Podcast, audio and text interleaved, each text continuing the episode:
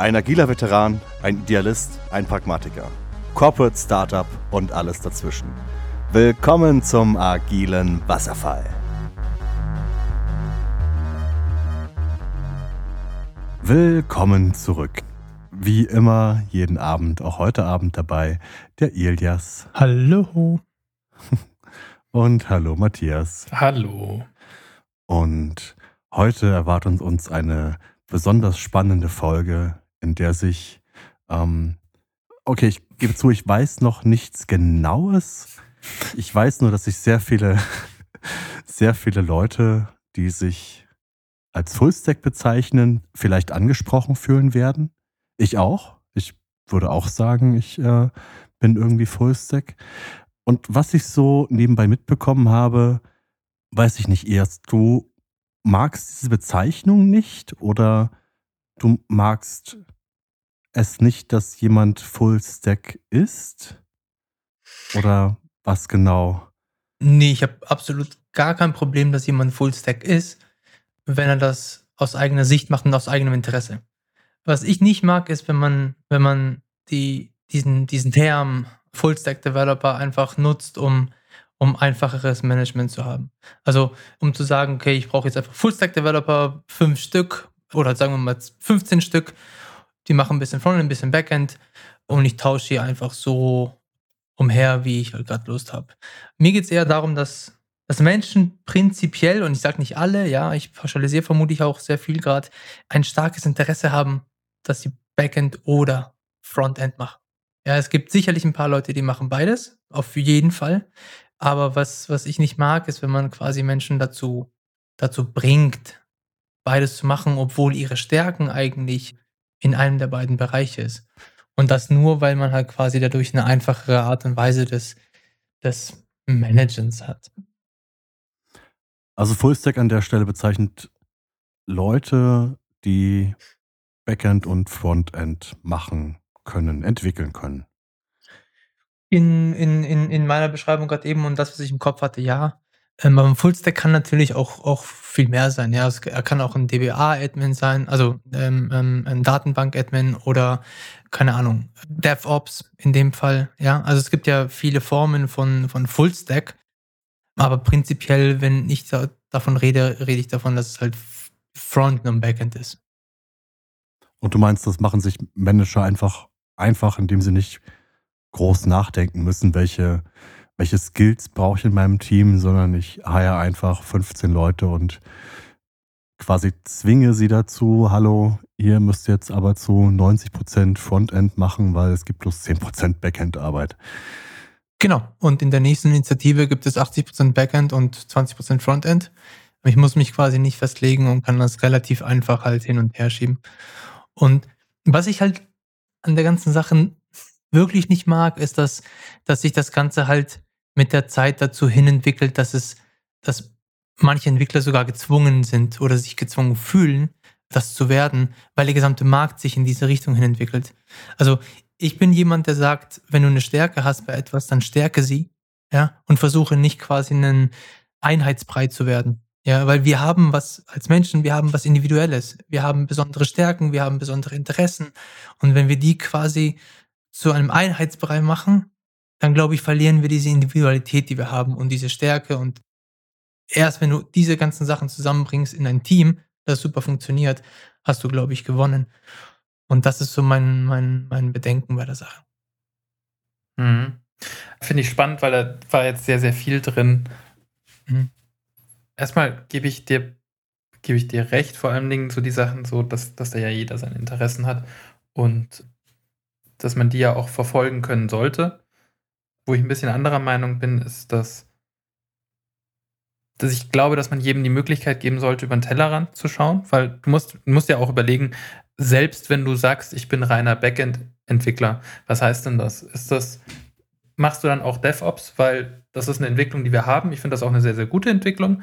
Aber dann kannst du dich ja auch hinstellen und sagen, ja, aber ich bin ja Backend-Entwickler. Was will ich denn mit Kubernetes zu tun haben? Das ist ja nicht meine Expertise, da habe ich ja keine Lust drauf. Ich finde das aber wichtig, weil ich glaube, dass das nochmal eine andere Ebene von Verständnis schafft. Auch für das und du tiefer in deine Materie einsteigst. Und natürlich ist Fullstack, also diese, dieser Term ist halt schon so fehlgeleitet, weil was ist dieser Fullstack? Weil das ist irgendwie alles. Eigentlich, also ich finde, was du damit aussagst, ist, schau, das sind die Technologien, die wir einsetzen und prinzipiell sollst du sollst du Bereitschaft zeigen, mit jeder davon arbeiten zu wollen. Ich sage nicht, dass du es kannst, weil ähm, ich finde, das ist gerade wenn du gerade wenn du Festangestellte heierst, finde ich, ist das sehr übertrieben. Klar wird es die geben, du wirst die auch finden, aber du wirst es einfacher haben, wenn du hingehst und sagst, okay, hier das sind unsere Technologien und du hast da deine Spezialisierung eher so, keine Ahnung, auf der Java-Seite in dem Backend, aber du bist auch bereit, React zu lernen und würdest auch mal ein Frontend bauen. Und natürlich brauchst du dann Leute, die denen erklären können, wie das geht. Aber ich glaube, dass du mit der Herangehensweise bessere Entwickler dir ins Boot holst und auch eine komplett, ja, eine, eine andere Kultur schaffst bei dir in der Firma. Hm, ich stimme dir zu 100% zu. Und ich glaube, dass wir auch die, zumindest die, die Möglichkeit haben, die Entwickler dazu befähigen sollen letzten Endes und bestärken sollen, dass sie auch sich breiter aufstellen. Ja, das ist absolut meine hundertprozentige Überzeugung. Was ich aber nicht mag, ist, wenn eine Firma irgendwann entscheidet, ja, jetzt machen wir aus den Backend-Entwicklern Frontend-Entwicklern oder aus den Frontend-Entwicklern Backend-Entwicklern, einfach weil wir das gerade so wollen. Und ich, das ist nicht von, aus den Haaren, von den Haaren herbeigezogen, glaubst du, sagt man das, sondern ich habe das mitbekommen, ja, bei einer Firma, dass das gemacht wird jetzt aktuell. Und ich, ich denke mir so, warum? Ja, ich denke auch ein bisschen an meine Zeit zurück, als ich Android Developer war und für mich Android Development das A und O, das Wichtigste auf dieser Welt war. Und ich dachte mir so, nee, das mache ich, keine Ahnung, die nächsten zehn Jahre. Und war da sehr dogmatisch drin und hatte keinen Blick für reines Backend Development oder keine Ahnung, JavaScript Development, ja. Das war auch dumm.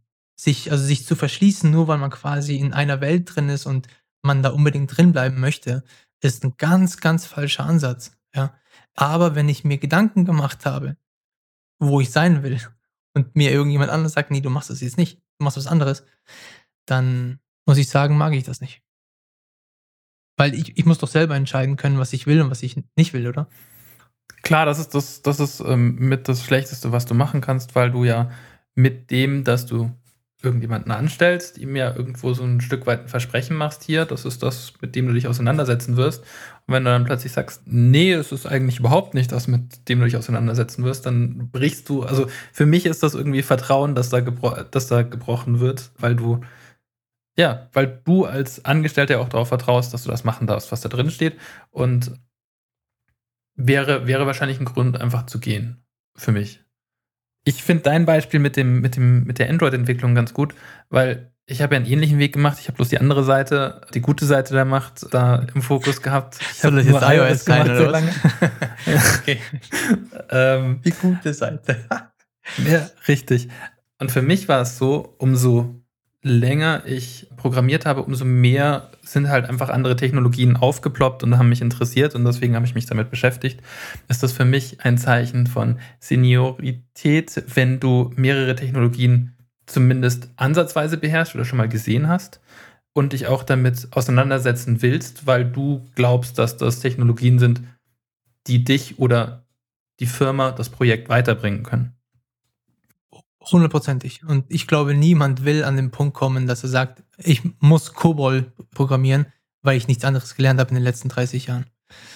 Und äh, ja, du lachst, Andreas, aber ich glaube, genau das ist ja passiert mit den Leuten, die halt quasi diese Sachen programmieren. Ja, die sind quasi 30, Die müssen 40 Jahre. das nicht, die kriegen sehr viel Geld dafür. Natürlich. Also das ist ja auch noch meine Hoffnung, dass irgendeine Bank vergisst, ihre iOS-App abzudaten und ich irgendwie in fünf Jahren dann für 3000 Euro die Stunde noch ein bisschen Objective-C schreiben darf. Genau. ähm, aber ich, ich glaube, bei den meisten, die das jetzt noch machen, die sind, glaube ich, 30, 40 Jahre lang am Stück da dran geblieben. Und das lässt dich halt einfach klein bleiben. Ne? Genauso wie du sagst, du, du wächst nicht, wenn du weitere Sachen nicht siehst und wenn du wirklich ganz dogmatisch an einer Sache dranbleibst. Absolut. Und ich bin vollkommener Fan davon, den Leuten auch, auch ich mache es ja auch meinen Entwicklern, zu zeigen, was für Möglichkeiten sie haben. Und ich biete auch ziemlich oft vor, dass sie sich neue Sachen anschauen, in andere Abteilungen gehen, vielleicht was komplett Neues machen. In, in einem der Teams, wo ich gerade bin, gibt es, gibt es Jungs, ganz junge Jungs, die machen Backend und DevOps. Die sind wirklich Feuer und Flamme für, für den DevOps-Teil. Es ist perfekt. Wenn du das aus reinem Interesse machst und Eigeninteresse ist das das Beste, was dir passieren kann. Voll. Es ist natürlich in unserem Job super wichtig, dass du immer lernst und immer bereit bist, wieder zu lernen, neue Dinge zu lernen. Und das ist natürlich irgendwie die sicherere Schiene, wenn du nicht gerade halt das Glück hast, dass äh, du ein COBOL-Spezialist bist und äh, dein, die, die, die, dieses, diese Sprache noch irgendwo auf irgendwelchen ganz wichtigen Servern läuft, ist es, glaube ich, die zukunftssicherere Alternative, einfach dich immer weiterzubilden und am besten lernt man die Dinge, für die man sich interessiert. Und deswegen, wie ihr sagt, muss dann irgendwie der Raum da sein, um sich dementsprechend weiterzubilden. Und so musst du dann auch nicht oder also ich finde es ja immer furchtbar, wenn ich irgendwo lese, ja, ja, du musst dieses und jenes lernen, weil dann bist du in der Industrie ein gesuchter Typ. Das ist immer, finde ich mal, sehr fragwürdig, weil was die Industrie, was die Industrie so will und braucht, das kann sich sehr, sehr schnell ändern. Ja, du bist halt dann, du nimmst halt dann den Hype mit und dann hast du halt ein paar Jahre deine Ruhe. Die Frage ist, ob dich das dann irgendwie weiterbringt. Ich glaube schon, dass es bestimmte Technologien gibt und auch bestimmte, ja, bestimmte Aufgabenfelder, die sehr spezialisiert bleiben müssen, weil das halt die Kernauf, ein Kern von dem Unternehmen ist und dann willst du dir halt auch nicht Entwickler reinholen, die sagen, ja, also ich habe mich hier beworben, aber eigentlich statt hier die Kernaufgabe würde ich gerne ein Frontend bauen, deswegen mache ich jetzt React statt C++. Das geht halt auch nicht. Und das musst du aber auch gewährleisten können und das musst du genauso aber auch kommunizieren, dass du halt sagst, wenn du hier jetzt herkommst, dann wirst du halt da unten in den C++-Keller gesperrt und solange du bei uns bist, wirst du auch da nicht wieder rauskommen. Dafür darfst du halt den, das Kritischste für uns programmieren, was es so gibt. Genau, das ist ein ganz wichtiger Punkt, weil ich glaube, genau das geht so ein bisschen verloren. Es geht ein bisschen dieses, was ist die Stärke eines Spezialisten? Ja? ja. Ich habe es mit eigenen Augen gesehen. Also wirklich, ich weiß nicht, ob ich das rüberbekomme mit Worten, weil was ich bei, bei meiner vorherigen Firma gesehen habe, das war unglaublich. Ein Mensch, der sich jahrelang mit einem Thema befasst hat, und in dem Fall ist es Lucene, also eine, eine Suchengine. Dieser Mensch, der konnte mir auf den Byte genau berechnen, was, wie viel Memory Consumption und wie viel Daten verbraucht werden während des, äh, des Prozessierens von Daten. Es war unglaublich. Ich habe das, ich habe selber nicht geglaubt, dass es solche Menschen gibt, aber ich habe ihn mit eigenen Augen gesehen. Der Entwickler hieß Jörg und für mich ist es eine Faszination. Der hat einfach jahrelang sich mit dem Thema befasst und er ist ein absoluter Experte, er ist eine Koryphäe auf seinem Gebiet. Und wenn ich das sehe, denke ich mir, genau das geht so ein bisschen verloren, weil wir halt immer mehr generischere Entwickler suchen.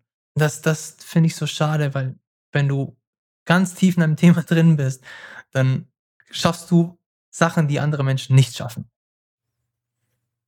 Ja. Ja, aber die meisten Projekte sind aber auch kein, kein Neuland. Es ist keine Rocket Science mehr, die wir hier betreiben. In den ja, meisten nee. Fällen. Genau. Nee. Und natürlich also ist es so, also ich glaube, den größten Vorteil, den du irgendwie noch bekommst, wenn du dich irgendwo auskennst, ist, dass du einfach nur schneller bist, wenn irgendein Problem auftritt, weil du es halt schon dreimal gesehen hast. Weil, ich meine, als wir irgendwo mal angefangen haben, da war das mit Stack Overflow jetzt noch nicht so das große Ding. Klar gab es das und es gab Ressourcen im Internet. Es gab auch schon das Internet, so alt sind wir dann doch nicht. Ähm, aber es war deutlich komplizierter und man musste doch, man, es war doch einfacher von Leuten zu lernen in seinem Umfeld, als irgendwie schnell mal im Internet ein Code-Snippet zu kopieren und irgendwo reinzupacken. Aber inzwischen, also wenn wir ehrlich sind, viel von der Software, die da draußen auch live ist, die ist halt auf Stack Overflow einfach zusammengeklaut zu 80 Prozent. Ja, und durch irgendwelche Libraries, die eh schon vieles abfangen und was es halt früher nicht gab, du musstest die Sachen halt selber schreiben. Jetzt gibt es Frameworks, die sind halt schon ready. Andreas, wie siehst du das denn? Ich finde es ja witzig, dass jetzt gar nicht so viel Konflikt da ist, wie ich eigentlich erhofft habe. Ich dachte ja, ihr streitet euch irgendwie über das Thema Fullstack. Ich finde es lustig, dass der Begriff so aufgekommen ist. Ich weiß nicht, was dafür gibt es dafür irgendein Äquivalent? Also wenn ihr sagt Backend und, und DevOps, das ist ja nicht, man, man macht ja, man sagt ja nicht, ich bin, äh, White Stack, weil ich DevOps und Backend-Entwicklung mache. Oder, oder ich bin Left Stack, weil ich äh, Produktentwicklung und Frontend mache oder irgendwie sowas, weißt du? Ähm, warum, ist, warum, warum gerade Full Stack dieses Ding ist, weil, wie ich ja anfangs schon meinte, so, hey, ich ähm, habe mich halt auch irgendwie für Frontends interessiert und mich da auch lange halt mit einer Technologie beschäftigt, noch dazu, zu den ganzen Backend-Geschichten und bin jetzt zufällig in Full Stack. Hm. Tja.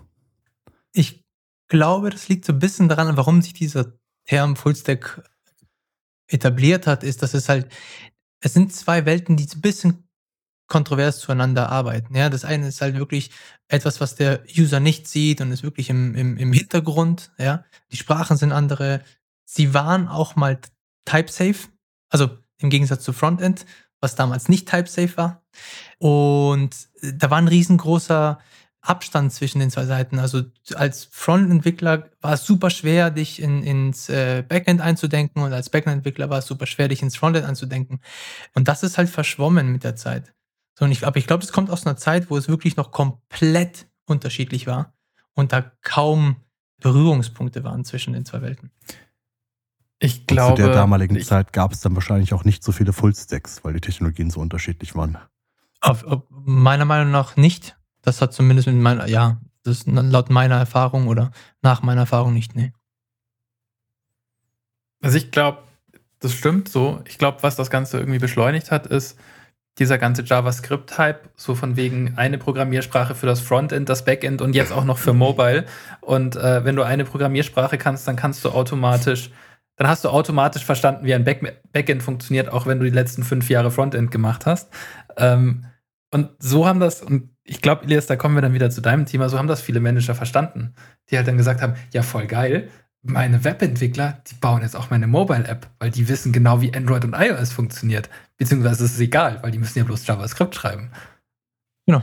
Und ich meine, da, es macht zumindest zu dem, zu dem Punkt Sinn, dass du sagst, okay, die können die Sprache und kennen die, die Tücken der Sprache. Natürlich kennst du die Plattform nicht, aber es ist schon mal leichter reinzukommen. Und ich glaube, das war die Hürde davor, weil ich meine, ein Android-Entwickler, der hätte sich vielleicht noch eher ein Backend gewagt, weil der sowieso Java geschrieben hat. Aber ähm, jetzt so aus der iOS-Welt, wenn du, wenn du den ganzen Tag Objective-C geschrieben hast früher oder jetzt Swift, bist du jetzt nicht unbedingt derjenige, der sofort anfängt und dann Java-Backend runterschreibt.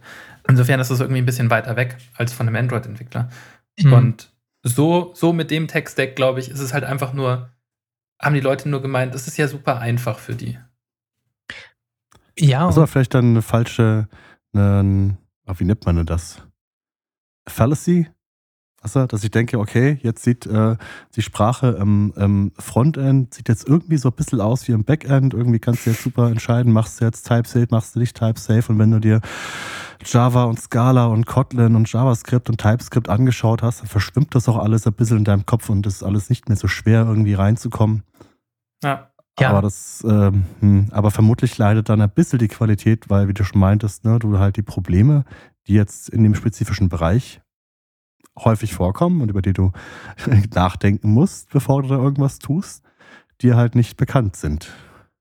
Und da bin ich ganz bei dir. Ich glaube, dass die Qualität einfach drunter leidet. Also, ja, ähm, aber wenn wir eh keine Rocket Science machen oder zumindest nahezu irgendetwas, was ein bisschen mehr Hirnschmalz braucht, sehe ich auch kein Problem. Und da muss ich halt eben auch jetzt mal Teufelsadvokat spielen und beziehungsweise kann ich mal so weit gehen. Ich verstehe schon die Sicht eines Menschen, der sagt, ich stelle einfach acht Leute ein, ja, die können beides, Front und Backend. Dann machen die bisschen, äh, bisschen Backend. Wenn wenn, wenn wir es dann brauchen, dann äh, fangen sie an mit Frontend, dann machen fünf davon Frontend und dann kommen sie wieder zurück zu Backend.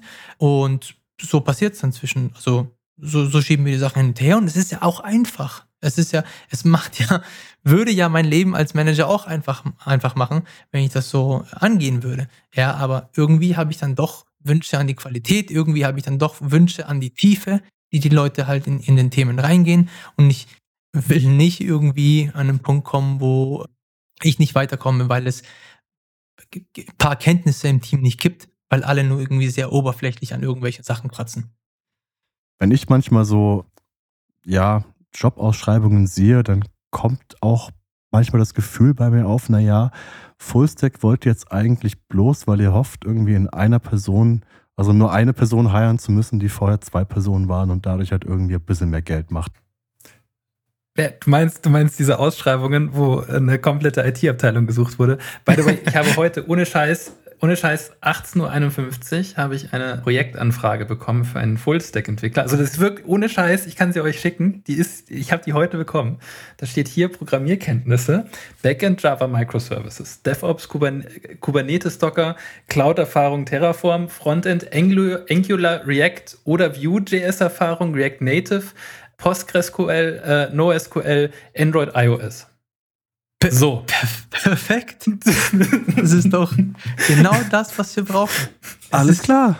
Es ist genau das. Und ja, das muss tief gehen. Also da musst du auch in allen Bereichen tiefe Kenntnisse haben. Experte auf allem. Mindestens vier Jahre in jeder, Ach, in jeder äh, Technologie wahrscheinlich. Genau das meine ich. Ja, aber weißt du, ich, ich glaube auch, dass das teilweise halt. Ich, ich verstehe das auch, weil wenn das nicht wenn du sagst, wir wollen da ja bloß eine Webseite haben, dann ja, dann soll das halt irgendjemand machen. Und ich glaube auch, dass das gut funktionieren kann, wenn ein, ein Full-Stack oder halt ein Engineer ein Frontend und ein Backend baut, vor allen Dingen, wenn es sein eigenes Front- und Backend ist, weil er seine Schnittstellen baut. Aber spätestens dann, wenn du Schnittstellen an Dritte weitergibst, brauchst du vielleicht jemanden, der sich ein bisschen mehr mit Schnittstellendesign auskennt und auch versteht, dass es da halt dass das auch Interfaces sind und dass die auch Menschen benutzen, nicht nur Maschinen. Und äh, dass man vielleicht nicht nur seine eigene Meinung hat, sondern ein paar mehr.